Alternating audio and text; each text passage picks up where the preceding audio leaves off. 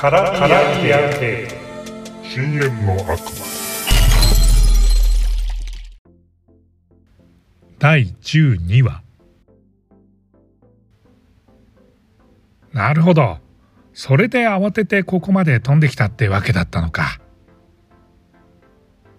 北斗大学工学部の准教授堀川明は2杯目のコーヒーが注がれたマグカップを恋河原美穂に手渡しながら言った。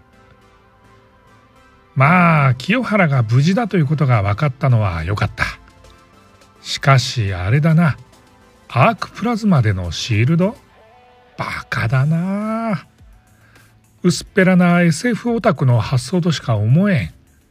そんなものを使ったら自爆が落ちだろう。はあ。堀川はそのまま研究室内をぐるぐると歩き回りながら喋り続ける。どうやら考える時は動き回るタイプらしいと恋河原は思った。それでその森なんとかという男は絡み合うと言ったんだな。なるほど。絡み予想をヤウが証明したことで名付けられた絡み合う多様体のことだろう。我々が存在するこの世界が3次元。時間の概念を含んで4次元だとして宇宙の成り立ちを説明するための超弦理論が成立するためにはさらに6つの次元が存在する必要がある。その6次元が極小の空間に折りたたまれているモデルが絡み合う空間。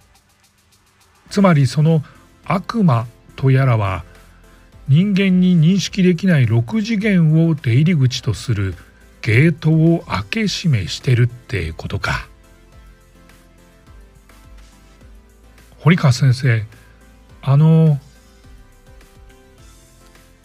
クロノスの会を後にした恋河原はカメラクルーを社に戻しそのままタクシーで堀川のもとに駆けつけた。理解できないことが多かったため紅林を介して知り合った工学教授にアドバイスを求めるつもりだったのだがさらなる迷路に迷い込んだような気持ちになり始めていた。分かってる。分かってる。紅林とあとその下柳って人をどう探すかだろう。だけどさ堀川はようやく自分の椅子に戻り腰を下ろした。何かペテンにかけられてるような気がするんだよな。ペテン？ああ。この間学内での交流飲み会があってね。たまたま認知科学の先生とご一緒したんだ。これがまた妙齢のべっぴんさんでね。唇の形が流体力学的に美しかったね。先生わかってる。でその先生と大乗仏教の有意識論について語り合ったわけだ。この世で唯一存在していると確信できるものは自分の意識だけ。それ以外のものは存在していないかもしれない。相談相手を間違っただろうかと恋河原は思った。ただでさえ時間が限られているのにここで堀川の長話を聞いていていいのだろうか。そんな思いから何度も腕時計を見るが堀川には通じている気配はない。五感すべてを失った自分を想像してみてほしい。目は見えず耳は聞こえない。匂いもわからず味覚も触覚もない。そんな状況になった時本当に自分以外の世界は存在していると言えるだろうか。自分以外のものは本当に存在しているのだろうか。堀川は不意に真剣な表情になり恋河原を見据えた。紅林がいる場所はそういう世界だろう。恋河原の心臓は早金を打つようになり始める。そんな魂の暗黒の中で自分ならどのくらい耐えられるだろう。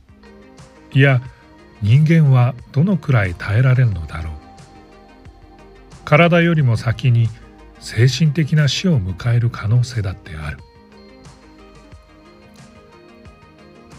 ただ言っておきたいことはそれとは別のことだ。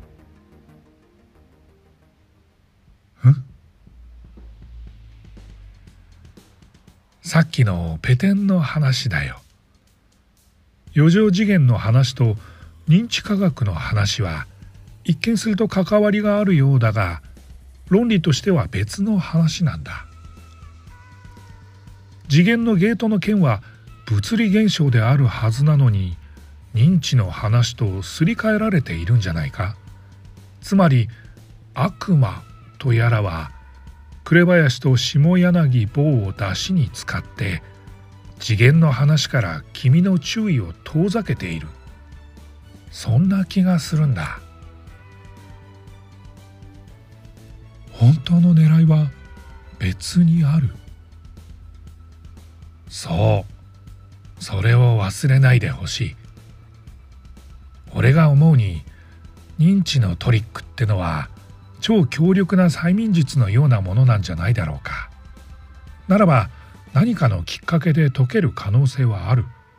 そして彼らを救う方法があるとしたら君はもうその答えを知っているんじゃないか？桜田の言葉や態度。そして今日起きたことをもう一度読み解く必要がある。そのことに気づけただけでここに来た甲斐はあった。と恋河原は思った。私自分の心と記憶をたどってみます。そこにヒントがあるのかもしれない。ありがとうございました。ああそうだ。これを持っていくといい。堀川はデスクの引き出しから一枚の紙片を取り出すと椅子から立ち上がった恋河原に手渡した。俺が持っている紅林の一番古い写真だ。新聞部時代のな。学生服を着込んで肩を組む二人の男子高校生。背の高い向かって右の男子に紅林の面影があった。